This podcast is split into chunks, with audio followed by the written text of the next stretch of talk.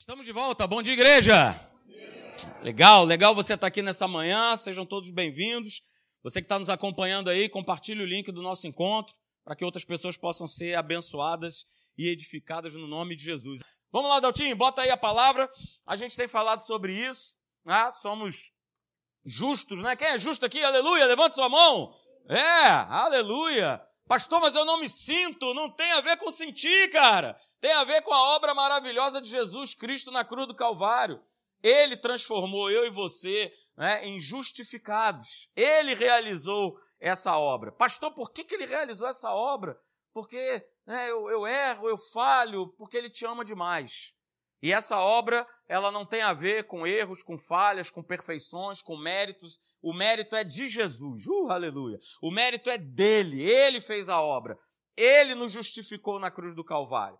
Ok? Então, essa palavra é para mim e para você, porque diz que o justo, né? Falando né, sobre mim, sobre você, nós temos uma maneira de viver. Nós não vivemos de qualquer maneira. Se você acha que você vive de qualquer maneira, cara, alguma coisa não está certa. Ok? Temos uma maneira de viver. E é muito claro, a palavra de Deus, ela, ela fala essa frase aí né, quatro vezes. Uma lá em Abacuque e três no Novo Testamento dizendo que, olha, o justo viverá pela fé. Então há uma forma de se viver. A gente não vive né, a, a, bel prazer, o que acontece, ah, ah, é o governo, ah, é lá no meu trabalho, então a gente vai vivendo e vai empurrando. Não, o justo viverá pela fé. E eu tenho colocado esse texto aqui, que é um deles, né? Aparece lá em Abacuque 2,4, aparece lá em Romanos 1,17, aparece lá em Gálatas, capítulo 3, verso 11, e aparece aí em Hebreus, capítulo 10, verso 38. Veja o que é está escrito. Mas o meu justo viverá pela fé. Porque ele tinha falado, o autor aos Hebreus, dizendo assim, cara, nós não somos dos que retrocedem para a perdição. A gente não pode retroceder. Eu e você fomos chamados por Deus, você atendeu, você respondeu a esse chamado. Não tem essa de pensar em voltar atrás, não tem essa de, ah, mas poxa, é, ah, eu vou largar ah, esse evangelho, essa... não, de jeito nenhum. Porque não há prazer nisso. Hebreus 10, 35, não tem como. Ah, eu retroceder, não, de forma alguma. Eu tenho que continuar firme, perseverante. Porque nesse verso diz que se eu manter, mantiver essa confiança em Deus, Deus ele vai me galardoar, vai te recompensar, vai te presentear. É o que está escrito. E aí ele fala nesse verso 38, olha, o meu justo, ele viverá o quê? Pela fé. E não tem como, queridos, a gente retroceder. Tire isso da sua cabeça. Tire isso do seu coração. Não existe essa possibilidade. Não existe. Quero falar para você nessa manhã. Não, ah, pastor, mas eu estou enfrentando luta. Beleza, bem-vindo. Bem-vindo ao meu mundo, bem-vindo ao mundo do Jorge, bem-vindo ao mundo de cada um de nós. Enfrentamos lutas, passamos por perdas, passamos por situações que nós não gostaríamos de enfrentar, ok? Mas a gente não retrocede, a gente continua firme. A gente continua debaixo dessa promessa. Porque nós sabemos que é verdade. Não é a história de um homem, é verdade. A palavra de Deus é a verdade. Santifica-se na verdade. A tua palavra é a verdade. Então guarda isso no teu coração, ok? E aí nós vimos também Hebreus capítulo 11, verso 6. Você conhece esse texto aí, de trás para frente, é? falando o quê? Se eu não viver pela fé, eu não estou agradando a Deus. Por isso, fé precisa ser o nosso estilo de viver. Porque se eu não vivo pela fé, eu estou desagradando. Em outras palavras, eu estou desobedecendo a Deus. Porque veja, o texto continua: é necessário que aquele que se aproxima de Deus creia que ele existe e que ele se torna recompensador, galardoador daqueles que o buscam. Temos falado também esse outro verso aí, ó, Hebreus capítulo 11, verso 8, falando de Abraão, que nós né, consideramos como o pai da fé. Por que, que ele é o pai da fé? Porque ele escolheu, quando chamado, o quê? Obedecer a Deus. Obedecer em que sentido? De ir para um lugar, ok? Que ele não sabia para onde ia, para onde era, ok? É o que está escrito na palavra. Ele partiu porque Deus falou, então vamos embora. Se Deus falou, eu vou. Se Deus falar alguma coisa no teu coração, cumpra. Se Deus tem incomodado você em alguma coisa, faça. Pastor, Pastor Leandro deu exemplo aqui, ok? Às vezes a gente né, é uma pessoa que está na rua, é alguém que Deus ele ministra no teu coração. Né? Quantas vezes a gente foi almoçar, sei lá, comer fora, né? E sobrou aquela famosa comida, né? Que a minha esposa ficou com aquele olho comprido. Esse é meu almoço de amanhã, aleluia. Não vou ter que comer a merenda da escola, que maravilha. Oh, aleluia. E a gente está passando e passou por uma pessoa e Deus falou, cara, é agora. É aquele momento. Opa, perfeitamente, Senhor. Está aqui. E quantas foram as vezes né, que pessoas que foram abençoadas falando, olha, eu eu estou aqui quase que um dia inteiro sem comer nada. E eu já estava perguntando, Deus, aonde que tu está? Né? E aí a gente poder falar assim, está aqui, ó, Deus está aqui. Deus está ouvindo a tua oração, Deus se preocupa com você, apesar da sua situação de rua, apesar da situação que você está enfrentando, Deus está aqui, Deus ele se importa com você. E ele usa cada um de nós. Ele usa a mim e a você, cara. Mas a gente tem que ir na direção dele, na inspiração dele. Foi exatamente o que Abraão ele decidiu. Ele, pela fé, pela sua escolha, ele obedeceu a Deus. Uh, aleluia. E aí, queridos, no nosso último encontro, domingo passado, você pode né, entrar lá no YouTube, você vai ver lá a, palavra na íntegra. É, nós, nós vimos o texto lá de 2 Crônicas, capítulo de número 20, né, do, do primeiro verso até o verso 12. Você conhece a história. É, a história fala a respeito do rei Josafá. Né, nos primeiros capítulos mostram né, que ele foi cercado por uma grande multidão de inimigos, que a turma né, foi dar aquela famosa boa notícia para ele: olha, rapaz, a coisa tá feia pro teu lado aí. Tá vindo um monte de gente aí contra nós. E aí, como é que vai ser? Nós vimos isso. Nós vimos também né, que por conta desse, dessa grande multidão de inimigos, Josafá, ele teve medo que é uma reação natural de qualquer ser humano. Ele teve medo. A questão toda é: eu tenho sido, você tem sido paralisado pelo medo? Essa é a questão. Josafá teve medo, mas você conhece o texto, ele não se deixou ser o quê? Paralisado pelo medo. Ele tomou uma outra atitude. É? Diz lá no texto que ele se propôs a buscar ao Senhor. E como ele era o rei, ele era o líder daquele povo, cara, aquilo contagiou as demais pessoas. Porque as pessoas também se propuseram a buscar ao Senhor. Ok? Então a gente viu, baseado nesse texto aí de 2 Crônicas, capítulo 20, é, que a nossa fé, ela se posiciona para vencer. E ela tem um posicionamento, ela vai exigir algo de nós. Nós vimos lá, ó, em primeiro lugar, né, nós precisamos reconhecer com a nossa boca a soberania de Deus no momento em que vivemos. Foi exatamente o que Josafá ele fez. Lá no verso de número 12, de 2 Crônicas 20, é, ele fala isso aí, cara, vou buscar a Deus, e aí no verso 12 ele dá a declaração. Ele fala assim, olha, porque em nós não há força para resistirmos a essa grande multidão que vem contra nós. E ele continua dizendo assim: e nós não sabemos o que fazer. Essa é a declaração. O que, é que ele estava dizendo com isso? Senhor, olha só, se tu não nos ajudar, se tu não pelejar por nós, se tu não fores na nossa frente, eu, sinceramente, ó, não tenho força para resistir. Eu não tenho como resistir, como pelejar contra essa multidão. Eu não sei o que fazer. Então nós vimos aqui, queridos, que todos nós enfrentamos lutas, problemas, mas esses problemas do nosso dia a dia, da nossa vida, eles só serão resolvidos quando com a minha boca eu declarar que o meu Deus é maior. Porque enquanto eu ficar declarando que o problema é maior, que não tem jeito, e aí a grande pergunta é: eu e você nós temos feito isso? Nós falamos sobre isso domingo passado. O que, que tem saído dos meus lábios? O que, que tem saído da sua boca? O que, que a gente tem declarado?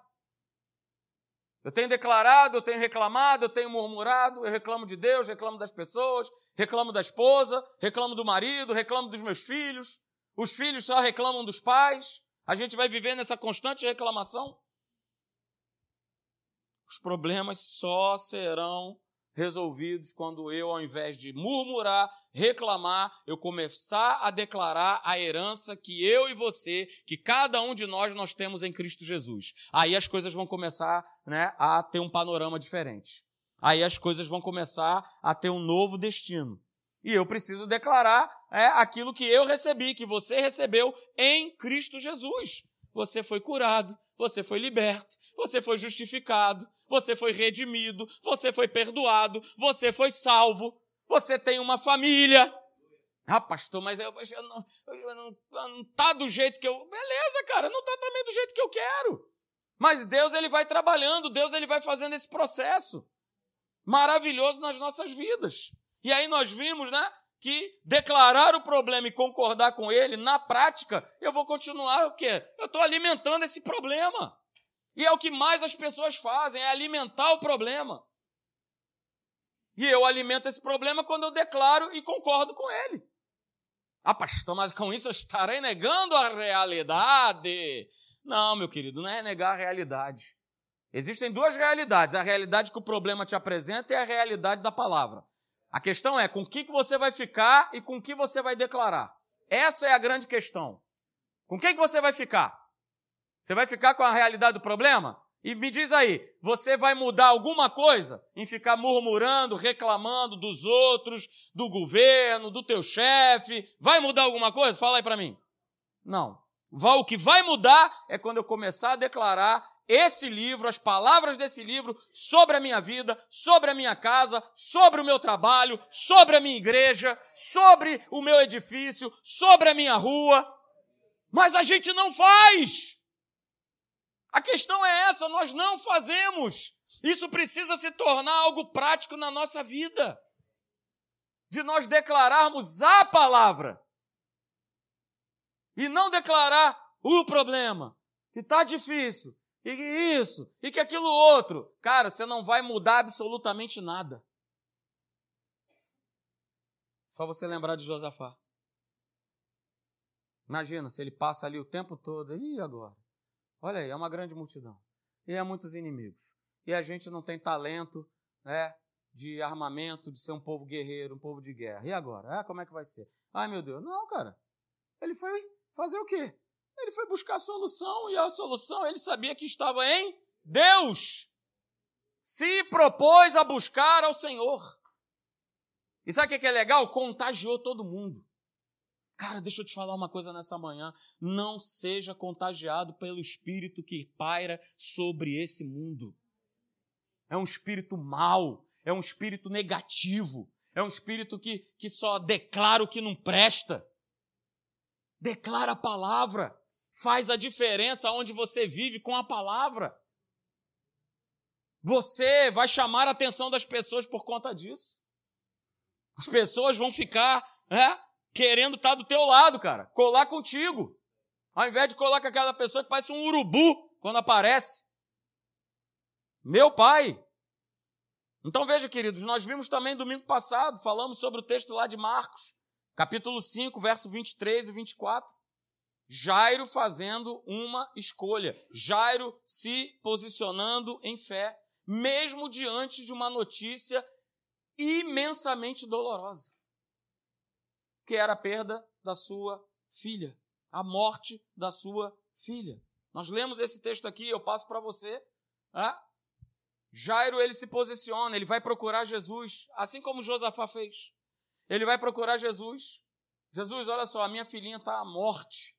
Mas eu creio, Senhor, impõe, né? Impõe as tuas mãos sobre ela, para que ela possa o quê? Ser salva, para que ela possa ser curada e ela viverá. E aí no verso 24 diz que o quê? Que Jesus, ele foi com ele. Então a gente viu, né? Que em segundo lugar, a nossa fé, ela se posiciona para vencer quando nós tomamos a atitude, a decisão correta diante da ameaça. Foi exatamente o que Jairo fez ele tomou a atitude correta diante de algo tão complicado, de algo, algo tão impressionante. Mas o inferno, é, papel dele, vai tentar me convencer e te convencer de que, cara, aquilo que você está vendo, aquilo que você está sentindo, aquilo que você está ouvindo é mais poderoso do que a palavra de Deus. E é exatamente o que acontece no verso 35 desse capítulo de Marcos 5. Porque Jesus ele estava falando, Jesus, né, Jairo, vamos lá, vamos nessa, vou contigo. Então Jesus estava falando ainda, e aí chegou a turma, né, que estava lá na casa de Jairo para dar aquela notícia, igual aconteceu com Josafá. Josafá, a grande multidão. Poxa, pastor, ninguém me liga para dizer, olha aí, você foi contemplado. Não é isso? Não, mas ó, vem a grande multidão. Ó, a tua filhinha, ó, já morreu. Não incomoda mais o mestre. Em outras palavras, Jairo já era. Jairo perdeu. Mas Jesus vira-se para Jairo e fala assim: "Cara, olha só, não não não dá, não dá trela para a palavra dessa turma. Cara, continua crendo." E aí você imagina aquele momento crucial na vida de Jairo de ter ouvido que a filha dele tinha acabado de morrer e Jesus falando do outro lado: Cara, mantenha a tua fé firme. A tua fé vai te levar à vitória. E naquele momento, né, Jairo ele estava no vale da decisão. E aí, vou abraçar o natural, que já me disse que a minha filha morreu, ou eu vou continuar crendo na obra poderosa de Jesus, o Rei da Glória? Ele estava no vale da decisão, queridos. E que bom a gente conhece a história, né? Ele decidiu acompanhar Jesus. Ele decidiu crer até o final.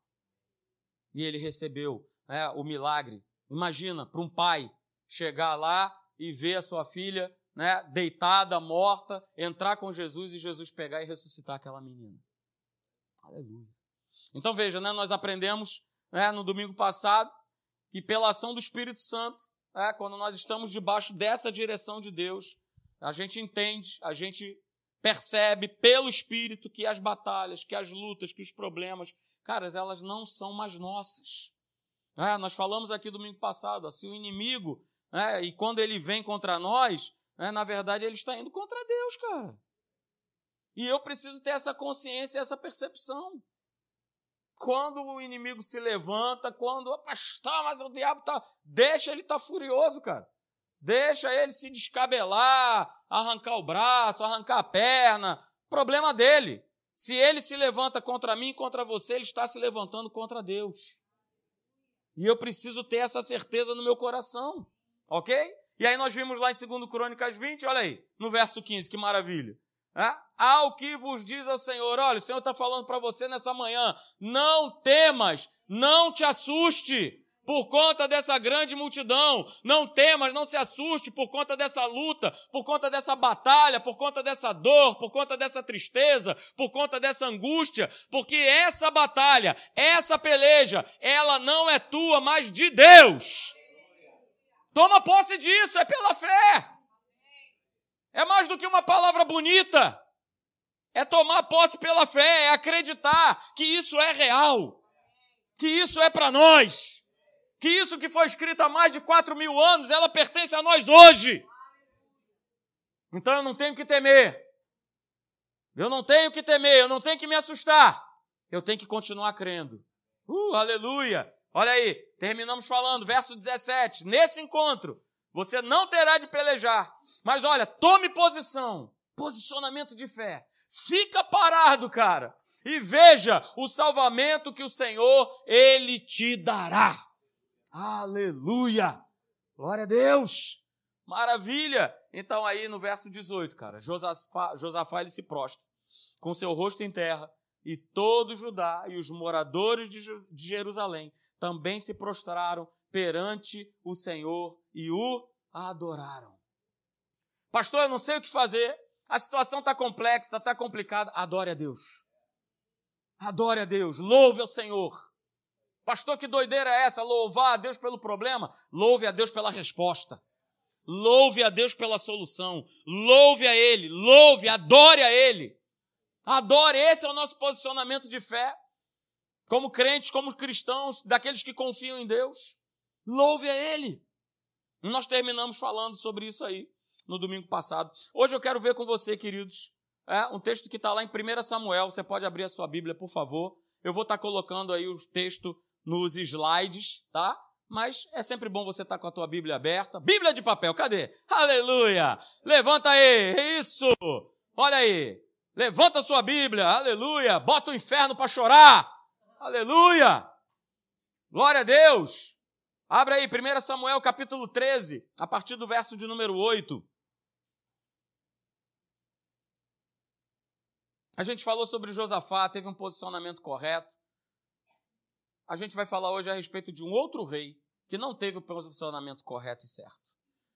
1 Samuel capítulo 13, verso 8. Eu vou colocando aí na tela, você pode acompanhar pela tela, se você está sem Bíblia, mas se você tiver, pode acompanhar a leitura aí pela tua, pela tua Bíblia também, beleza? 1 Samuel 13, verso 8 diz assim: Esperou Saul, né? Saul era o rei de Israel, esperou Saul sete dias, segundo o prazo determinado por Samuel. Samuel era o profeta de Deus.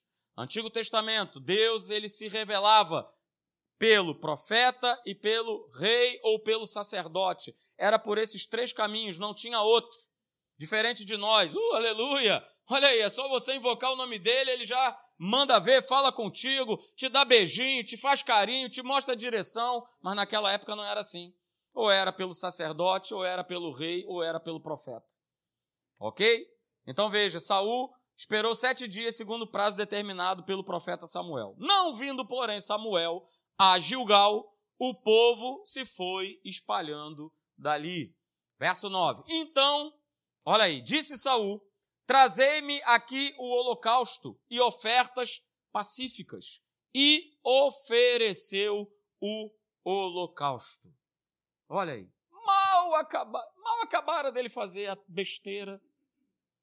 Puxa, pastor, isso parece com uma situação. É, parece, né?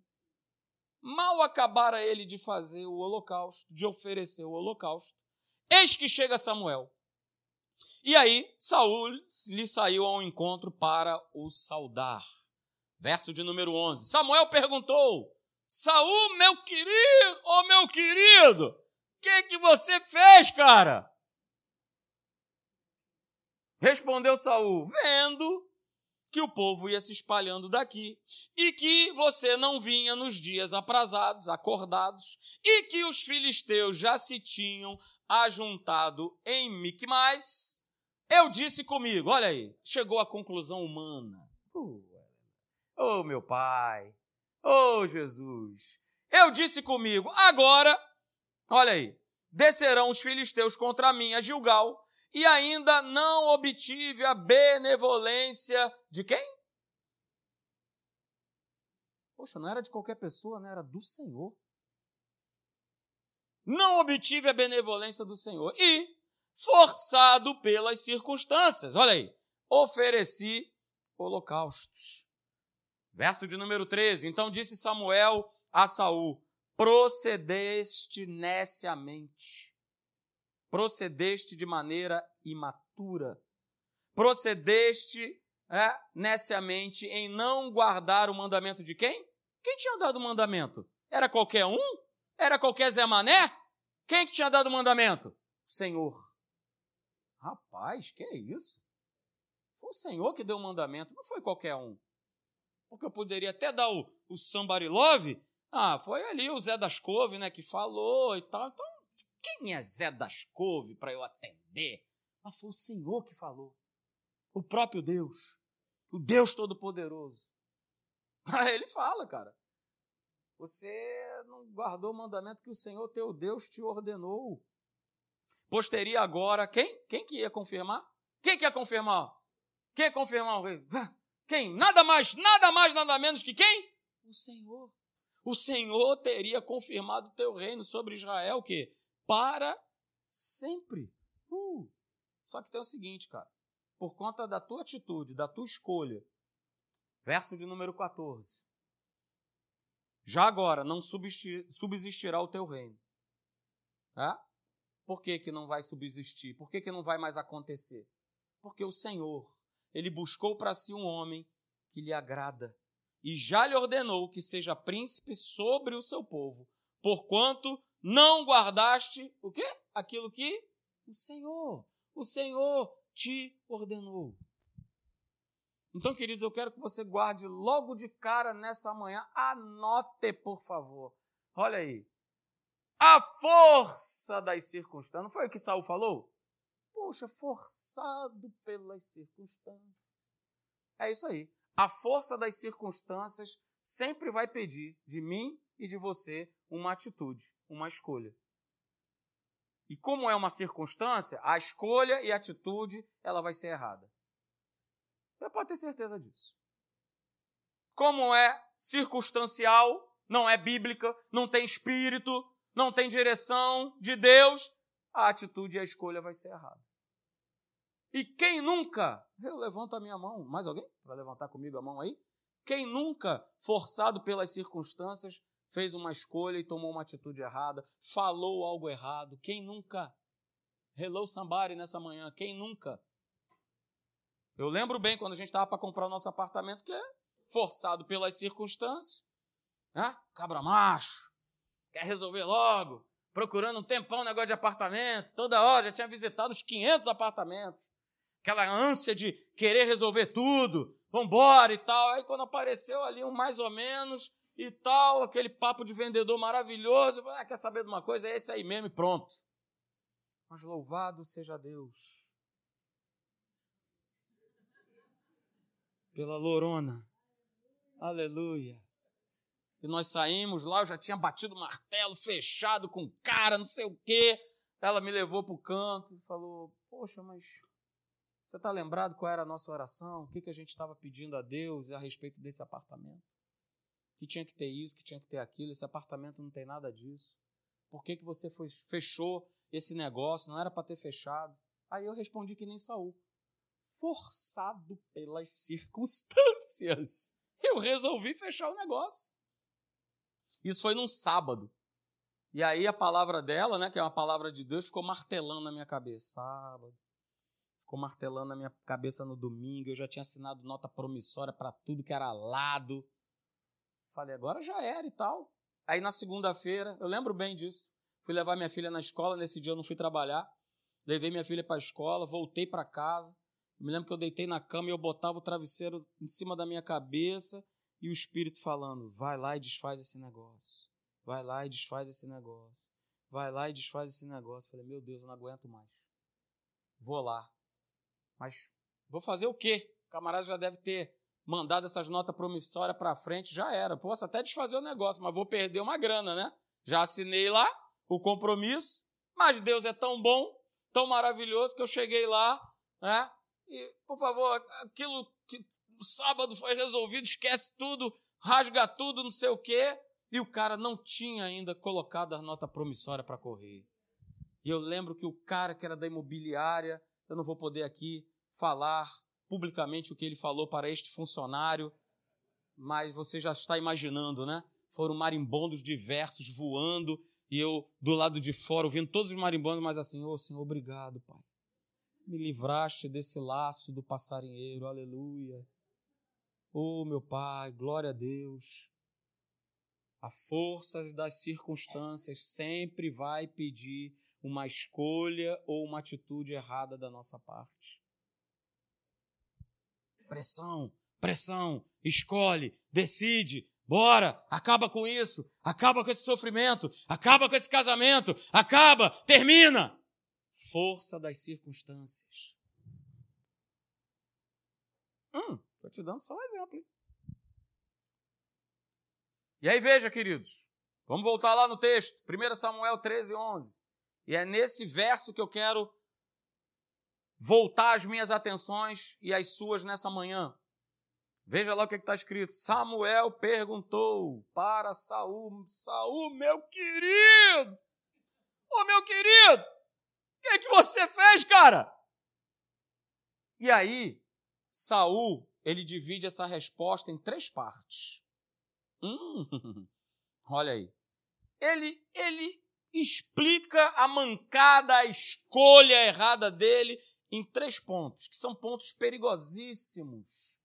Né? Pontos perigosíssimos que vão justamente nos forçar a abandonar a nossa fé e a tomar a atitude errada. Hum. Vamos lá, queridos. Baseado nesse verso aí, de 1 Samuel 13, 11. É? Quero passar para você nessa manhã esses três pontos. O primeiro ponto é esse aqui. E esse é o ponto que a galera abraça é, e toma para si que justamente chegar na conclusão errada que ah, agora é tarde demais. Agora Deus não tem como, como agir. Não é isso? Exatamente o que Saul ele manda ver e eu destaquei aí.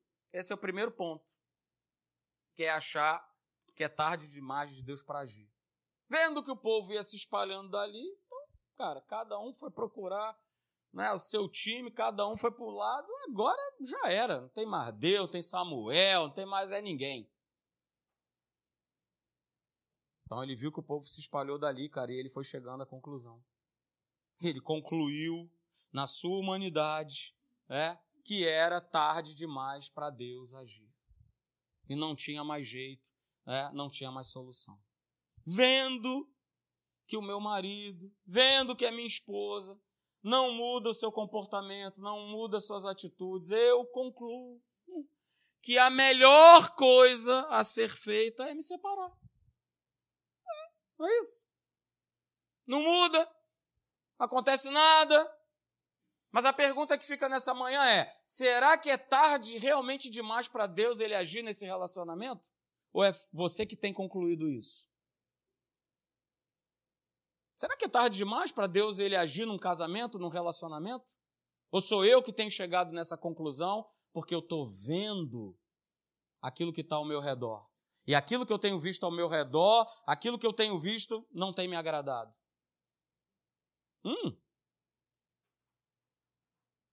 vendo, vendo que o meu filho, que a minha filha não quer saber de Deus, só anda com gente errada, só anda com gente estranha. Então eu concluo, né, que é melhor, tá? é melhor eu me acostumar com esse novo estilo de vida dele, dela, não é isso? Tá tudo certo.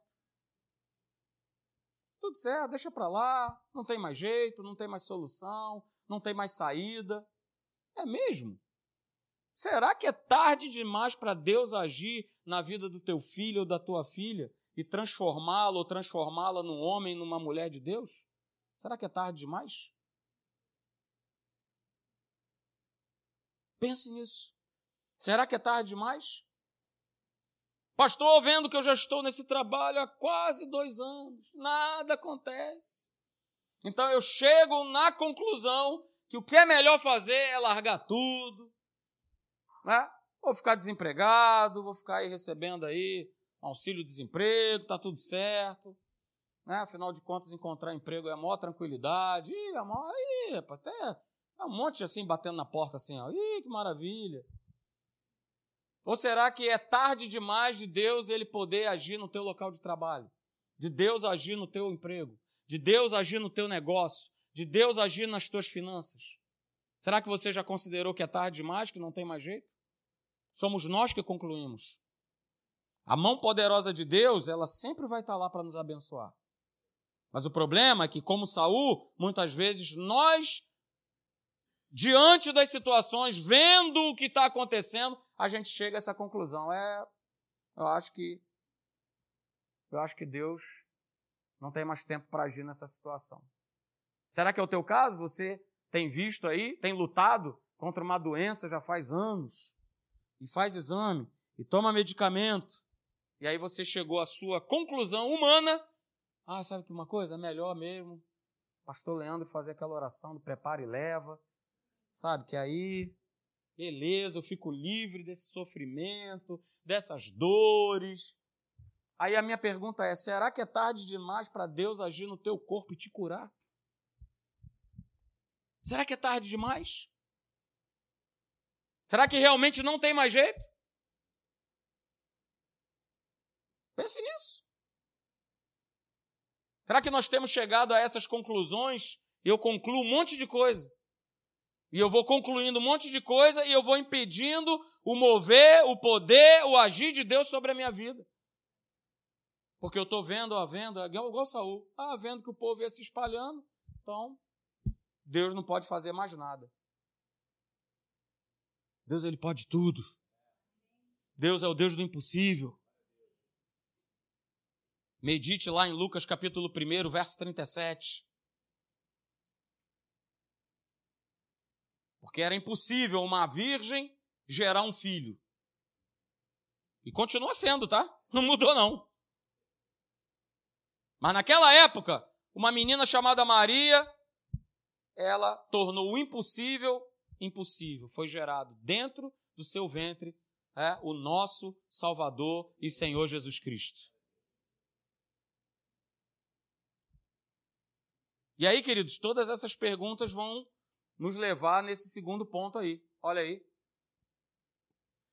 Justamente quando eu estou vendo, vendo, questionando, perguntando, achando que Deus vai chegar tarde demais, né? o que, que vai acontecendo? Eu vou perdendo a certeza sobre o caráter de Deus né? e sobre o empenho dele com a sua palavra. Cara, Deus tem uma palavra empenhada comigo e com você. Você não pode esquecer disso. Salmo 91, verso 11. Cara, ele vai dar ordens. Ele tem dado todo dia. Viu, Ismael? Todo dia. Todo dia desce do céu uma ordem. Tá vendo ali o meu filho? Tá vendo ali o meu filho Ismael, minha filha Jéssica?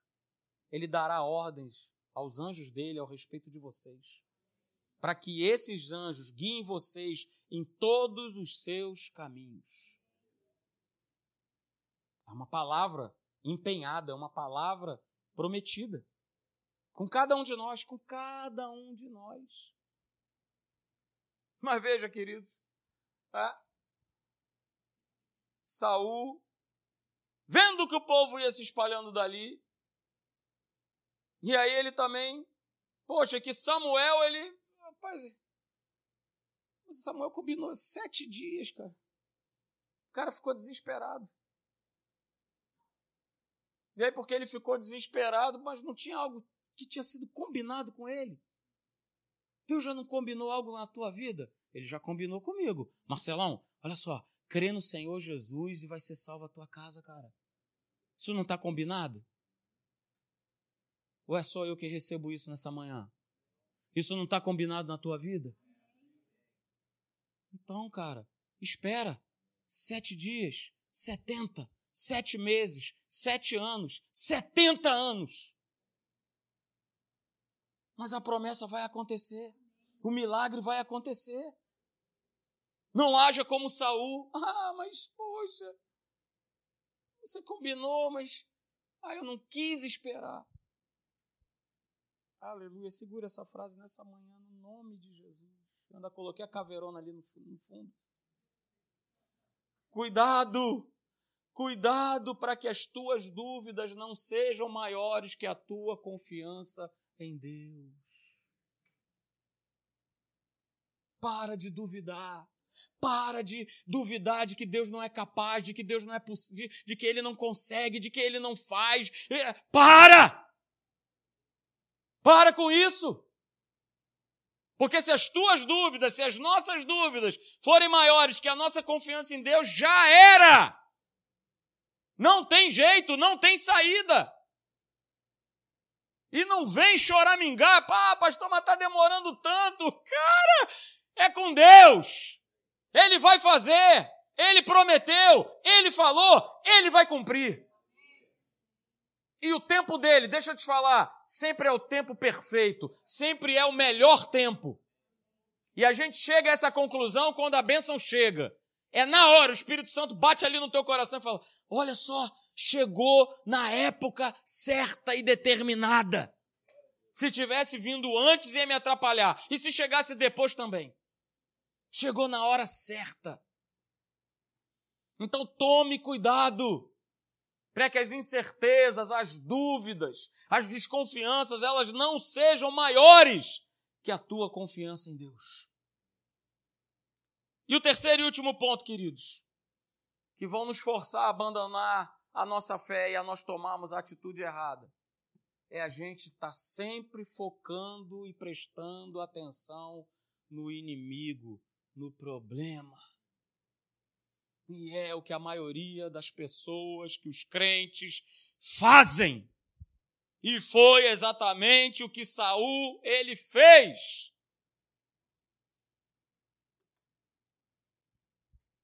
Foco dele não era mais Samuel, o foco dele não era mais a palavra. Ele estava focado nos filisteus. Ih, rapaz, ó, a turma tá chegando aí. O povo já me largou. Samuel disse que ia chegar, mas. Não, não, não, não, não. Hoje é o sétimo dia, mas. Não, não dá mais para esperar. Até porque, olha lá. Olha lá, olha o que, que eu estou vendo. Olha aí. Olha os filisteus, olha aí, já, já se juntaram ali, ó. Se juntou aí contra a turma. Ih, já era. E aí a gente foca a nossa atenção nos problemas, nos inimigos.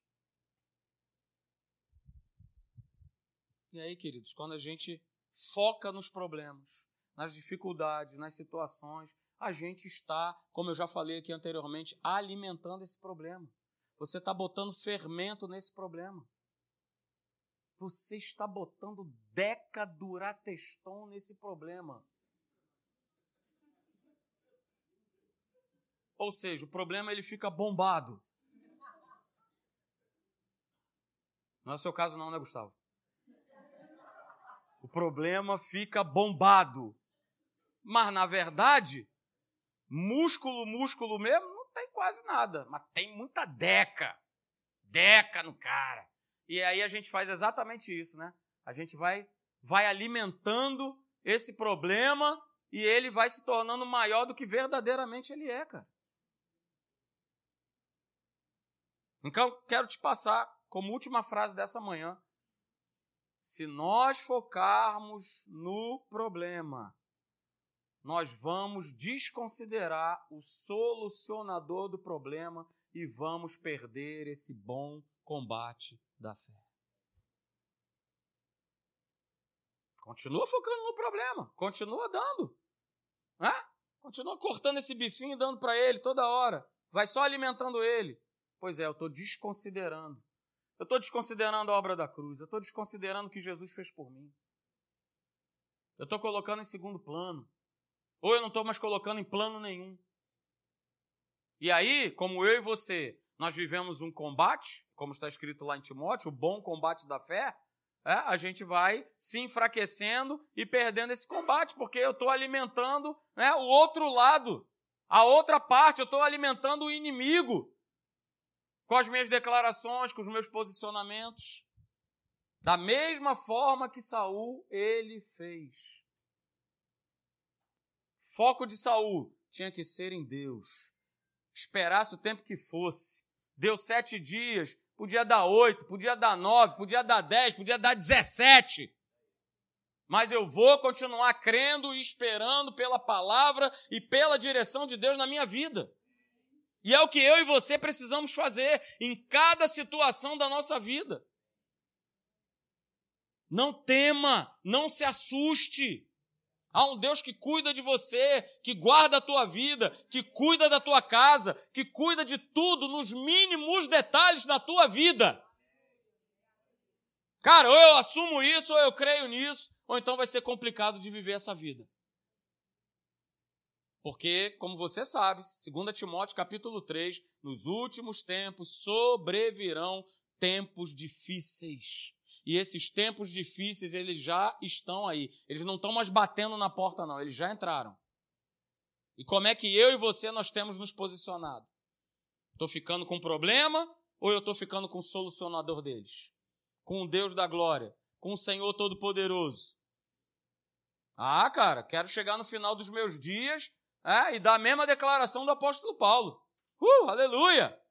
É, combati o bom combate. Isso aí. Completei essa carreira maravilhosa e guardei a minha fé nele. Não fiz nada, não movi um dedo, absolutamente nada, se não houvesse a voz e a direção desse Espírito. Então, cara, foca em Deus. Coloque o teu foco. Olhando firmemente. Para quem? Para o problema? Ah, não. Olhando firmemente para o autor e consumador do quê? Da nossa? Da nossa fé. É para ele que você tem que olhar. É para ele que nós temos que olhar. Amém? Você crê nisso? Fique de pé, quero orar por você nessa manhã, no nome de Jesus.